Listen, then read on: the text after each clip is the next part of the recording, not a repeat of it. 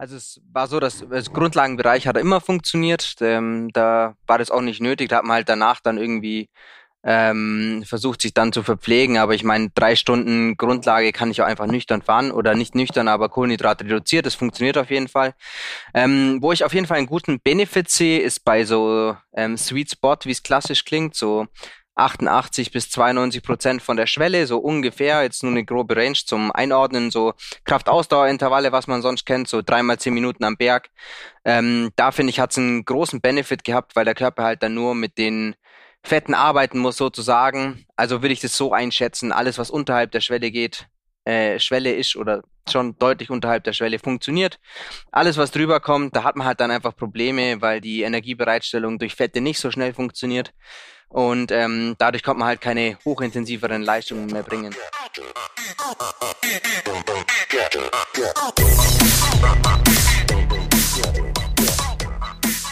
Also, guten Abend, Fabi Eisenauer. Welcome to the show. Nein, wir bleiben bei der deutschen Sprache. Wir sind etwas müde heute am Samstag nach einem guten Training zu Aloha Kalle Podcast. Wie geht es dir?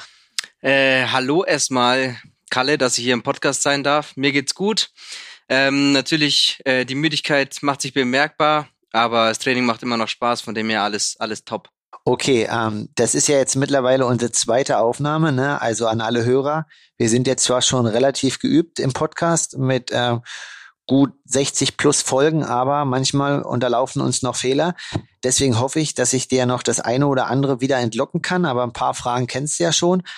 Aber ähm, ja, wir gehen erstmal hart rein. Bist du noch ketogen oder bist du schon in der Carb-Fraktion? Also erstmal verzeih ich dir natürlich dein Fauxpas mit der Aufnahme.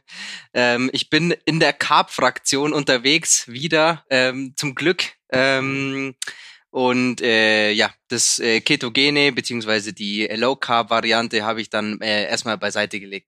Okay, du musst dich jetzt hier noch ein bisschen gedulden. Ne? Äh, der Marc Wenzel, der ist heute abends mal wieder neben uns hier und äh, lauscht ganz gespannt schon äh, vorab, was der Podcast so hergibt und hat natürlich gleich erstmal die Kekspackung schon aufgemacht. Das geht jetzt nicht während des Podcasts, da musste ich ein bisschen gedulden, aber ich hoffe, das hältst du aus. Das, das halte ich aus. Okay, gut. Marc, guten Appetit, lass es dir schmecken.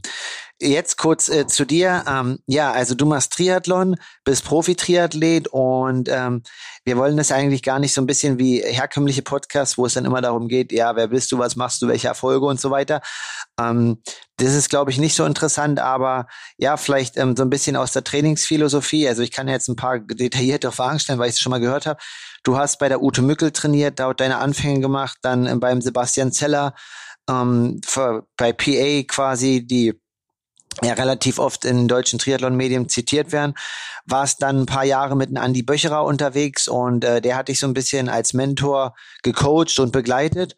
Und ja, vielleicht kannst du uns einfach mal so grob abreißen, inwiefern sich die drei ähm, Trainingsformen ähm, ja, dieser drei Coaches im Wesentlichen unterscheiden und ähm, ja, warum es letztendlich jetzt dazu gekommen ist, dass du trotzdem, ähm, sage ich mal, versuchst das Ganze jetzt irgendwie selber zu steuern und wenn ich mich richtig entsinne, den Andi ab und an mal draufschauen zu lassen. Äh, genau, also mit der Ute Mückel habe ich damals, ähm, also zu meinen ganzen Anfängen eigentlich ähm, ähm, gefunden, einfach weil ich im Schwimmen weiter vorne, weiter weitermachen wollte, weiterkommen wollte und da mir auf jeden Fall ähm, sinnvolle Hilfe holen wollte und das habe ich mit der Ute dann auf jeden Fall gefunden und konnte auch noch große Schritte machen. Das war eigentlich so die Hauptsache. Und irgendwann dachte ich man so, ich muss den nächsten Schritt machen, das Ganze ein bisschen wissenschaftlicher angehen und ähm, habe mir dann Hilfe vom äh, Sebastian Zeller geholt und dort haben wir dann die ganze Sache etwas wissenschaftlicher angegangen. Äh, da war es halt natürlich so, dass ich irgendwie ähm, zu der Zeit dann äh, auch nicht meine beste Leistung abrufen konnte und sehr oft dann ähm, angeschlagen vom Immunsystem her war. Und ähm, da war es halt dann für mich so entscheidend, dass dieser wissenschaftliche Aspekt ist auf jeden Fall nicht das, äh, das Alleinstellung, das alleinige Teil sein sollte der Trainingsplanung, sondern auch so ein bisschen das Körpergefühl und sonstiges. Das hat sich dann auch bestätigt, als ich den Andy Böcherer hier im Trainingslager auf Fuerteventura kennengelernt habe und er mein Training so beobachtet hat und da hat er sich gedacht, hm, also Ich glaube, ähm, ich würde gern mal dir helfen, weil ich finde dich eigentlich ganz nett und ähm, ich glaube, dass du dich hier eher in den Keller rein trainierst und ähm, das halt oder hält er dann für keine sinnvolle Variante und er wird auch gern mein Training übernehmen. Genau, und so kam das dann, äh, dass ich mit dem Andi dann zusammengearbeitet habe, beziehungsweise immer noch arbeite. Und da ist halt sehr viel, dass er ähm, seine Erfahrungen mit mir teilt und ich von denen halt auch sehr profitieren kann. Unter anderem dann natürlich auch das Thema mit der Low Carb Diät ähm, und den Varianten, dass man halt auf Wasser Rad fahren kann, mehrere Stunden. Ähm, Dazu kommen wir aber wahrscheinlich gleich nochmal. Und ähm, genau, so habe ich dann zum Andi gefunden. Habe dann aber selber entschieden, da ich mich sehr für die Trainingswissenschaft interessiere und habe mich sehr gut weitergebildet, auch einen Trainerschein selber gemacht und ähm, bin deshalb dann auch zu dem Schluss gekommen, dass ich mein Training gern auch in die eigene Hand nehmen will, weil ich glaube, weiß, was selber für mich gut ist mittlerweile. Aber der Andi trotzdem noch als Mentor ähm, für mich äh, auf jeden Fall zur Verfügung steht, wenn ich irgendwelche Fragen habe. Ja, auf alle Fälle mega interessant. Ähm, das Thema hochintensives Training und alles nach einem Plan absolvieren ist natürlich in aller Munde, ne? vor allem dadurch, dass die Norweger da so ein bisschen ähm, das Credo gerade vorgeben und auch natürlich die Weltspitze diktieren. Aber das, was du halt sagst, ähm, muss man halt schon aufpassen, wie und was der Körper halt hergibt. Und äh, wenn man halt angeschlagen ist, ist es halt schwierig, das umzusetzen. Ähm, genau. Und ja, du sagst es schon, ähm, mehr dann auf dein Gefühl hören. Und ähm, ist dir das dann halt erst gelungen, seitdem du dann halt wirklich mit Andy dort trainiert hast und dann im 1 zu 1 Feedback Austausch standst? Oder ja, wie wurde das quasi dann, ähm, ja, einfach, einfach dieser Switch, ne, von diesem quasi Plan A muss jetzt abgearbeitet werden, weil heute ist die hochintensive, hochintensive Einheit zu dieser, okay, ähm, jetzt ist mein Gefühl wohl doch nicht ganz so gut. Ich muss das ein bisschen einen Tag oder zwei Tage schieben. Ähm, ja, es war, also es war tatsächlich so, dass ich halt nicht mehr auf meinen Körper gehört habe, sondern einfach nur diesen Plan abgearbeitet habe. Ähm, und da war, also ich glaube, was halt auch ein großer Fehler war, dass ich halt noch nicht so lange in dem Sport war und man muss diese ganze hohe Intensität auf jeden Fall aushalten können. Und ich denke halt, wenn da halt ein gewisser Umfang fehlt, ähm, dann kann man also diese hochintensiven Sachen nicht, äh, nicht ähm, wegstecken. Und ähm, dadurch trainiert man sich dann, glaube ich, eher in den Keller hinein so war mein Gefühl, dass ich einfach nicht besser werden oder nicht mehr besser geworden bin, sondern eigentlich eher nur noch müder und ähm, kaputt vom Training. Und ähm, da hatte Andi halt dann einen anderen Ansatz und da ist dann eher so, dass man halt sehr, sehr gut nach seinem Körpergefühl steuert und wenn man halt merkt, okay, bei der Einheit, das läuft jetzt halt nicht mehr, dann ist es halt einfach so und dann lässt man es bleiben. Ähm, jetzt natürlich nicht immer so, weil man sollte natürlich auch manchmal den inneren Schweinehund besiegen, aber wenn man wirklich merkt, da geht gar nichts, dann ähm, kann man natürlich auch dann sich selbst so viel eingestehen und sein Ego zur Seite packen und sagen, okay, heute ist besser, wenn ich mal die ganze Sache lockerer angehe. Muss der Andi auch mal die ein oder andere Einheit im hochintensiven Bereich oder im harten Bereich gemacht haben, sonst äh, wäre er wahrscheinlich nicht zu den Ergebnissen gekommen, bei denen er ähm, jetzt ist oder die jetzt in seinem Lebenslauf stehen. Und auf alle Fälle ein interessanter äh, Einblick. Was halt auch ist, ähm, ist so ein bisschen, ähm, ja, das auch Philipp meinte jetzt hier, äh, Philipp Balke im Zimmer schon, dass es halt eigentlich so, ja, den Augenschein macht nach außen, dass es halt nicht so einfach ist, da das Eis zu brechen. Das hast du gemacht. Und ähm, auf alle Fälle cool, dass da so eine Freundschaft zwischen euch beiden entstanden ist. Und was natürlich jetzt, äh, ja, mittlerweile ist es genau die andere Richtung. Also wir lesen überall bei Frederik Funk ähm, und bei anderen Profis so viel Carbs in den Einheiten rein wie möglich. Also früher war mal so ein bisschen die Devise 90 Gramm pro Stunde. Jetzt äh, reden wir schon von 120 Gramm. Und ähm, ja, dann gab's äh, natürlich Athleten wie Andy, ähm, der da quasi, glaube ich, in Rot damals ein richtig hartes Debakel erlebt hat und quasi, ich weiß gar nicht, ob er noch gefinisht hat oder aussteigen musste im Marathon, aber komplett drüber war. Da kannst du uns vielleicht was sagen ähm, dazu. Und ja, also Jan van Berkel, der praktiziert das ja immer noch und äh, war ja auch letztes Jahr quasi jetzt relativ erfolgreich mit Platz drei in Tulsa und dem Ironman-Sieg beim Ironman in der Schweiz. Ähm, ja, auch relativ viel mit viel Verzicht auf Kohlenhydrate. Aber erzähl uns mal so ein bisschen, ähm, was du erlebt hast und ähm, ja, was so deine, sagen wir mal, äh, längsten oder geilsten Einheiten waren auf Wasser oder ähm, ja auf nüchternen Magen, wie auch immer du das sagen willst. Und ähm, ja, einfach vielleicht erstmal und äh, um das chronologisch, wie und wie hast du das umgesetzt? Und ähm, was hat es dir damals gebracht? Das ist äh, teilweise so umgesetzt, dass wir halt äh, vor dem Frühstück dann längere Nüchternläufe gemacht, gemacht haben. Da bin ich auch mal über 20 Kilometer gelaufen. Davor mit einem Kaffee und dann ähm, ging's los. Äh, vielleicht war da noch mal ein kleines Stück Butter im Kaffee oder so, dass man halt den Fettstoffwechsel versucht noch zu triggern. Ähm, aber im Großen und Ganzen war es dann eigentlich so, dass man halt jetzt nicht wirklich zum Beispiel lange Radausfahrten nüchtern macht, sondern halt versucht beim Frühstück Speck und Eier zu essen und halt auf Kohlenhydrate zu verzichten, dass man halt schon Energie hat, aber die auf jeden Fall aus den Fetten kommt. Und dann kam es halt schon mal vor, dass äh, man sechs Stunden, also ich jetzt nicht, bin vielleicht das maximal vier Stunden auf jeden Fall nüchtern oder Kohlenhydrate reduziert gefahren, aber der Andi hat es auch schon mal sechs Stunden gemacht und ist dann halt nur auf Wasser durch die Gegend gefahren. Ähm, da gibt es auch eine ganz wichtige, witzige Geschichte dazu. Und zwar war ich im Höhentrainingslager in St. Moritz und da war der Andi und der Jan van Berkel ähm, auch dort und die sind dann zusammen, glaube ich, so eine acht-Stunden-Runde gefahren. Und äh, dann sind sie in Italien in den Supermarkt gekommen, also richtig lange Tour und dann der Andi hat sich halt Snickers, Cola und so geholt, weil er echt nicht mehr wusste, wie er jetzt den Berg wieder hochfahren sollte. Und der Jan van Berkel ist dann mit einer Packung 200 Gramm Gouda aus dem Supermarkt rausgekommen und hat sich den gegönnt und somit dann seine Speicher wieder ausgefüllt, aufgefüllt, hat aber bei ihm ganz gut funktioniert. Es gibt tatsächlich, also angeblich dann auch die Fälle, dass es gut funktionieren kann. Ähm, ich kann nur sagen, dass ich zu der Zeit ähm, keine guten, hochintensiven Leistungen bringen konnte, die ohne, also ohne Kohlenhydrate hat es einfach nicht funktioniert. Das habe ich auch gemerkt und seitdem bin ich jetzt auch wieder ähm, auf Kohlenhydrate umgestiegen. Ab und zu ist schon mal noch so, dass ich das Nüchtern-Training äh, mit einarbeite, aber jetzt komplett drei Stunden ohne irgendwas zu fahren, ist dann eher eine Seltenheit. Ja, ähm, du sagst das gerade, wo siehst du, ähm, sag mal so bei dir als individuell sag mal so, den Punkt, bis zu welcher Leistungsfähigkeit konntest du gehen? Also wir können ja ganz einfach mal sagen, jetzt so ähm, vier Bereiche ganz einfach unterteilen in ähm, ja, Grundlagenbereich, dann äh, unterschwelliger Bereich ähm, an der Schwelle und äh, hochintensives Training. Welchen Bereich sagst du, konnte man noch abdecken und ähm, auch deiner Meinung nach teilweise manchmal sinnvoll? Und bei welchem ähm, Intensitätsbereich kamst du dann halt richtig ins Struggeln? Also es war so, dass das Grundlagenbereich hat immer funktioniert. Ähm, da war das auch nicht nötig. Da hat man halt danach dann irgendwie ähm, versucht, sich dann zu verpflegen. Aber ich meine, drei Stunden Grundlage kann ich auch einfach nüchtern fahren oder nicht nüchtern, aber Kohlenhydrate reduziert. Das funktioniert auf jeden Fall.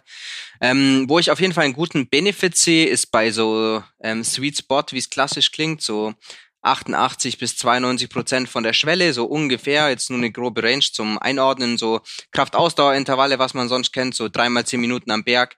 Ähm, da finde ich, hat es einen großen Benefit gehabt, weil der Körper halt dann nur mit den Fetten arbeiten muss, sozusagen. Also würde ich das so einschätzen, alles, was unterhalb der Schwelle geht, äh, Schwelle ist oder schon deutlich unterhalb der Schwelle funktioniert. Alles, was drüber kommt, da hat man halt dann einfach Probleme, weil die Energiebereitstellung durch Fette nicht so schnell funktioniert. Und ähm, dadurch kommt man halt keine hochintensiveren Leistungen mehr bringen.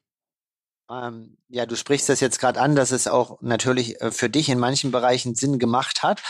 Ähm, nutzt du das jetzt aktiv noch in deinem Trainingsalltag, dass du das dann, wenn du, sag ich mal, leicht unterschwellig trainierst, also ist ja jetzt hier aktuell auf Forteventura nicht so, weil wir natürlich gerade dabei sind, unsere VO2 Max alle äh, weiter zu pushen und da die zu entwickeln.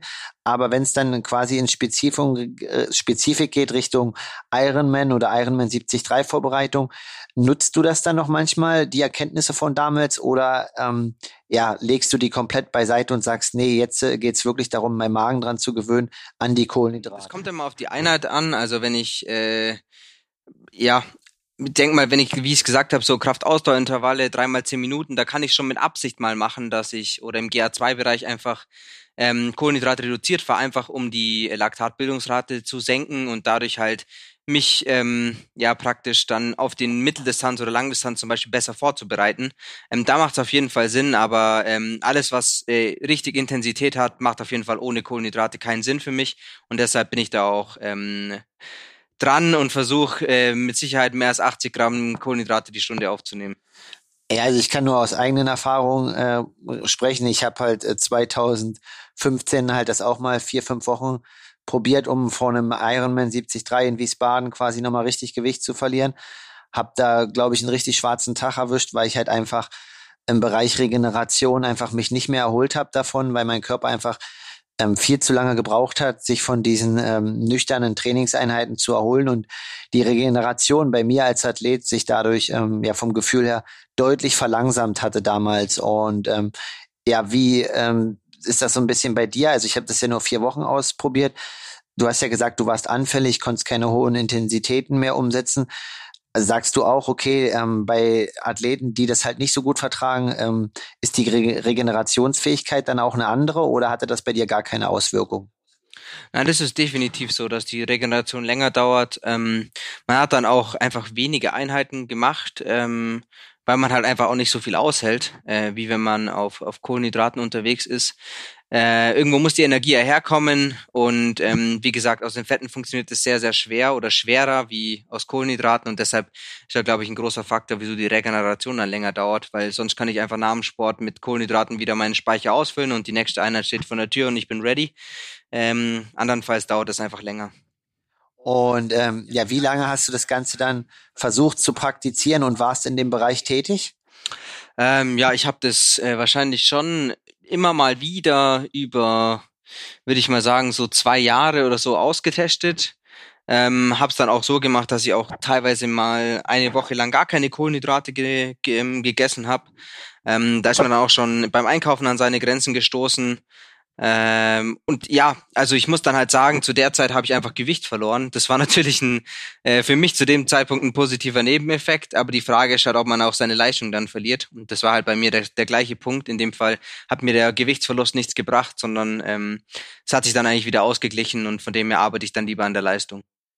Ähm, ja, mega interessante Einblicke und ähm, natürlich hast du jetzt äh, ja so ein bisschen äh, das einmal durchlaufen und sagst, okay, ist jetzt nicht so unbedingt das, was du äh, weiterempfehlen kannst, aber ähm, ja, ist natürlich für unsere Hörer, die versuchen auch an jeder Stellschraube zu drehen und natürlich hoch individuell, aber hast du vielleicht so ein paar ja, Tipps, ähm, erstmal, inwiefern sie das einbauen können, ähm, um halt auch wirklich keine Gefahr einzugehen?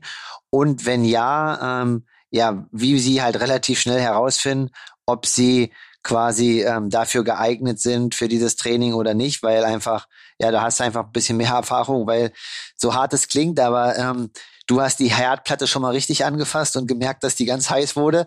Das ist mir zum Glück erspart geblieben, genau, aber vielleicht hast du da für den Hörer den ein oder anderen Tipp.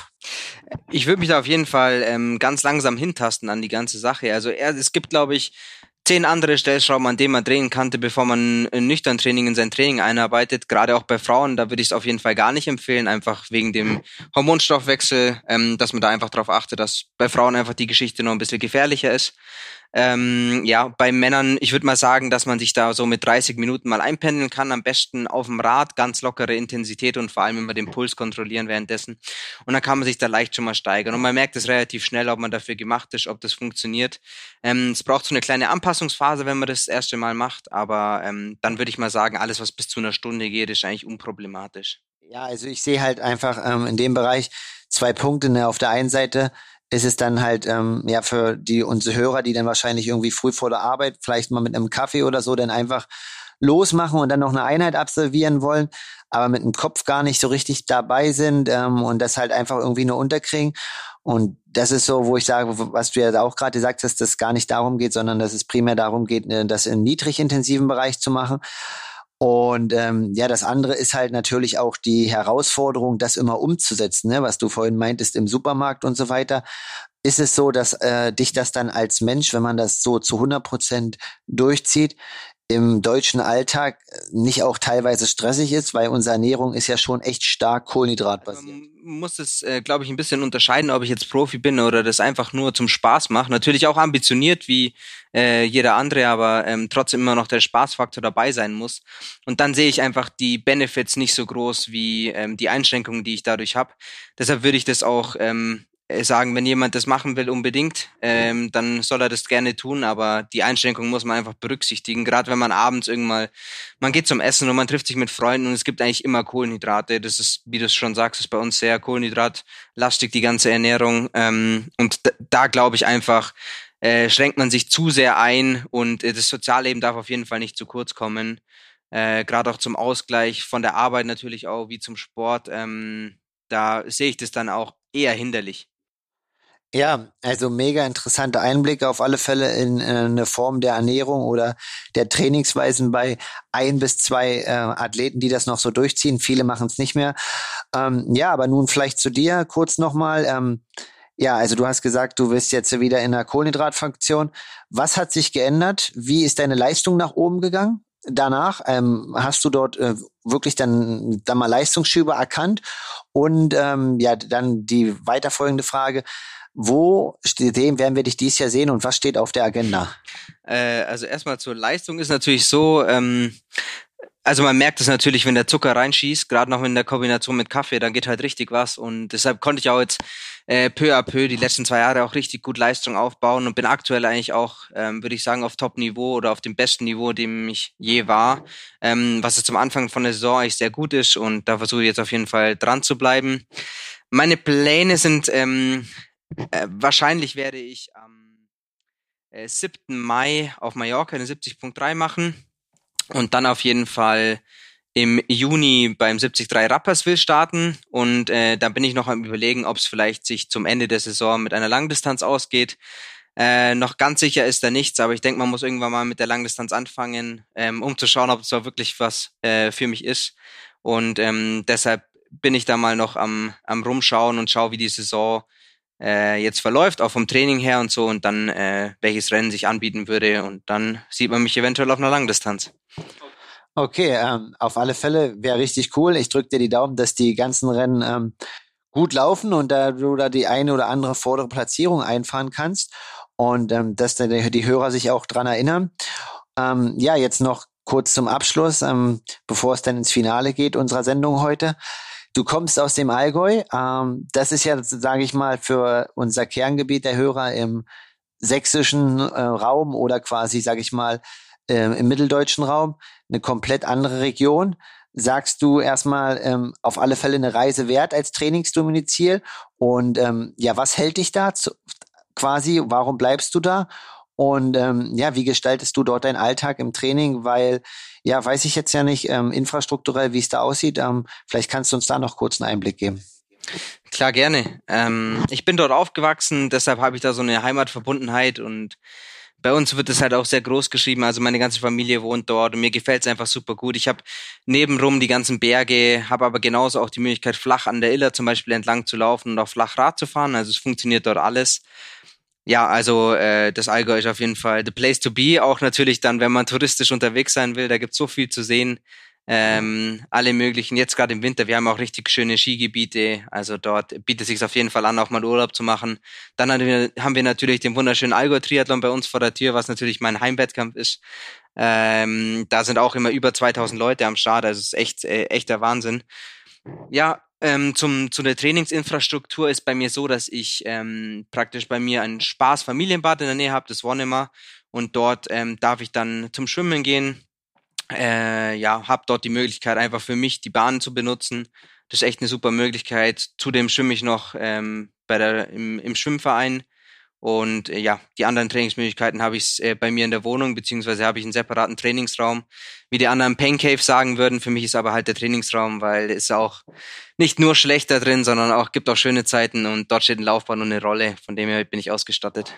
Ja, das klingt richtig gut und ähm, dann scheint es ja auf alle Fälle alle Möglichkeiten zu haben. Äh, Berge würden wir uns das ein oder andere Mal gerne wünschen. In einem Muldental, da muss ich schon relativ lange suchen, um irgendwie auf 100 Kilometer 800 9, äh, bis 900 Höhenmeter zusammenzubekommen. Das ist hier in Fuerteventura äh, eigentlich jeden Tag Standard. Aber ähm, unser Mann im Hintergrund, der Micha, der sagt immer, unsere Hörer wollen Geschichten hören und die Insights der Insights. Und ähm, ja, das ist mir jetzt einfach hier gerade in unserem Gespräch aufgefallen und äh, haben wir auch schon das ein oder andere Mal beim Radfahren drüber geredet. Wir hatten ja quasi 2021 ein leges, legendäres Rennen ähm, bei strömenden Regen bei euch im Allgäu mit ähm, ja zwei Superstars der Szene, Jan Frodeno und ähm, quasi Lionel Sanders, nee, gegen den ich auch oder gegen die beide ich auch schon das ein oder andere Mal antreten durfte. Du warst so ein bisschen ähm, live dabei und bist ja auch gut ja mit Hannes Hawaii oder sehr eng dort verstrickt, weil du da aus der Region kommst. Ähm, ja, wie hast du das Ganze erlebt und was sind eigentlich so ein bisschen deine persönlichen Eindrücke, sowohl von Jan als auch von Lionel gewesen? die du vielleicht vor dem Rennen oder auch nach dem Rennen jetzt hier äh, mit den Hörern teilen könntest? Also zu, äh, zum Rennen, das war auf jeden Fall für uns ein Spektakel. Es gab es, glaube ich, noch nie, dass eine Bundesstraße wegen so einer Veranstaltung gesperrt wurde. Da gibt es eine wichtige Geschichte, witzige Geschichte von meiner Oma dazu. Dann ähm, ging es darum, ja, dass äh, die Bundesstraße gesperrt wird. Dann hat sie mich gefragt, ja, wie viele Leute starten denn da? Dann habe ich gesagt, Oma, das sind zwei Leute, die da starten. Was? Dafür sperren die die Straße. Ja, das gibt's nicht. So hat es gesagt. Ähm, ja, und äh, das zeigt dann auch ähm, praktisch, wie ernst die Sache genommen wurde, auch mit Pressekonferenz auf dem Fellhorn und so. Also es war ein Riesending für uns und auch für die ganze, für die ganze Region einfach. Ja, die äh, beiden äh, Hauptdarsteller waren natürlich, also für mich ist es ja äh, auch so als Fanboy ein bisschen äh, eine sehr coole Geschichte ge gewesen, dass man halt beide kennenlernen durfte. Man muss dann auch sagen, dass die auch einfach äh, lässig drauf sind, ähm, sowohl Lionel als auch Jan da ähm, auch mal gern. Ähm, zum Beispiel beim Jan war ich beim Schwimmen, der hat mir da noch Tipps gegeben und sonstiges. Ähm, also da ist einfach eine lockere Stimmung gewesen. Und natürlich ist so, wenn es zum Wettkampf geht oder Pressetermine sind, dann sind die so professionell, dass man das ähm, halt auch diese, diese Lockerheit weg ist und dann natürlich auch professionell mit den Leuten umgeht. Äh, ja, das wissen die, glaube ich, ganz gut zu trennen. An sich, also war es eigentlich euch allen klar, okay, also es war eigentlich ja schon, dass äh, quasi Frodo das Ding irgendwie gewinnen wird, aber trotzdem ist ja irgendwie für die Zuschauer da ein mega Spannungsbogen und ihr habt ja auch Lionel gepusht. Und ähm, ja, wie war das einfach, das so ein bisschen so mitzuerleben, dann dort vor Ort zu sein? Und äh, ja, ich war zu der Zeit in einer, im Höhentrainingslager in Livigno. Das Wetter war bei euch nicht so geil, aber trotzdem hat man irgendwie den Eindruck gehabt, dass der ein oder andere Zuschauer doch äh, die sieben Stunden 30, sieben Stunden 35, äh, ich habe jetzt nicht genau die Finish-Zeiten im Kopf, dort vor Ort war und auch supportet hat. Ähm, ja, war das anders als bei anderen Rennen, weil quasi die komplette Region dort hinterstand? Oder ähm, wie konntest du das quasi als äh, Mann der Region nachempfinden? Also es war natürlich der Aufwand, der betrieben wurde, war, war enorm. Das war natürlich auch so über diese Bundesstraße, da sind ein paar Brücken und da gab es halt tatsächlich Leute, die halt vier Stunden lang auf dieser Brücke standen, wo halt dann alle halbe oder dreiviertel Stunde mal jemand vorbeigefahren ist. Ähm, es war natürlich dann enorm, dass man sich dort hinstellt und wartet, bis da mal wieder vorbeikommt. Ähm, ja, und dann in dem strömenden Regen, dass ähm, halt dann trotzdem ähm, natürlich mit Abstand ein paar Zuschauer an der Strecke waren oder einige, äh, war natürlich dann auch cool für die für die ganzen Leute, die halt vor Ort jetzt einfach mal die Leute auch sehen konnten. Also diese zwei Superstars, die dann halt im Allgäu, also bei uns zu Hause. Ähm, ich meine, Sonntag, meine Heimatstadt hat 21.000 Einwohner. Das ist jetzt äh, nicht so riesig und dann, dass solche Leute dann bei uns daheim sind, ist schon ziemlich cool und das ist auch, glaube ich, sehr gut bei der Region angekommen. Ja, richtig cool auf alle Fälle und äh, vielleicht noch die letzte äh, Frage dazu. Gab es danach noch ein Bier mit den Jungs für euch alle oder ähm, gab es nur Apfelschorle am Ende? Also ist natürlich so, wenn man so einen großen Erfolg hat, dann muss man den natürlich auch feiern und ähm, dann trinkt man natürlich auch mal ein Bier. Okay, also ich sehe, du warst dabei, ähm, nicht nur mittendrin, sondern auch in den Vorbereitungen und Nachbereitungen.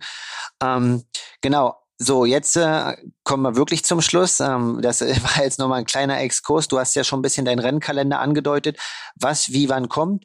Du befindest dich jetzt gerade noch hier auf Fuerteventura. Warum Fuerte und nicht das Allgäu aktuell? Ähm, aktuell einfach von, von der Wetterstabilität. Äh, bei uns im Allgäu äh, weiß das Wetter nicht so genau, was es machen will. Mal schneit's, mal schneit's nicht. Ähm, also ich gehe super gern langlaufen, aber manchmal sind dann die Schneeverhältnisse nicht so top. Da muss man dann trotzdem irgendwie eine gute halbe Stunde wohin fahren, dass man zum Langlaufen gehen kann.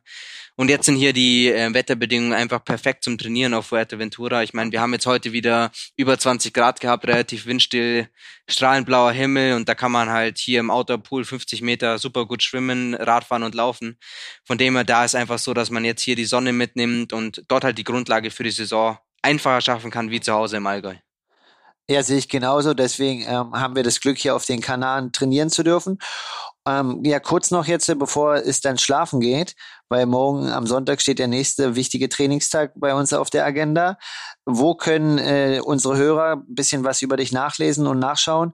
Gib dem vielleicht mal den einen oder anderen äh, Hinweis. Klar, ähm, Instagram oder genau, wo können die quasi dich live verfolgen und ähm, wenn sie sogar Bock haben, bezü bezüglich quasi der Ernährung vielleicht auch die eine oder andere Frage stellen? Also das Einfachste ist oder die beste Möglichkeit ist auf jeden Fall Instagram, Fabi Eisenlauer. Ähm, da findet man mich auch sofort. Ich denke, Ähm, da gibt es nicht so viele mit diesem Namen. Äh, genau, dauert einfach auch, wenn es jemand, wenn jemand interessiert oder noch jemand eine Frage dazu hat und ähm, da gerne noch was geklärt haben würde, einfach mir schreiben, dann äh, bin ich da auch äh, bereit, äh, gerne äh, Rede und Antwort zu stehen. Ja, auf alle Fälle cool. Ähm, das ist das, warum die Leute auch bei uns einschalten, weil quasi das so ein bisschen hautnah ist und sie das einfach nachempfinden können und dann quasi von dem ein oder anderen Profi noch den ein oder anderen Hinweis oder Tipp bekommen. Ich würde sagen, wir gehen schlafen. Lass dir den Keks von Marc noch schmecken, wenn er dir den äh, jetzt noch aushändigt. Du kannst ihn ja noch fragen. In dem Sinne, Aloha Fabi. Aloha Kalle und ähm, schlaf gut.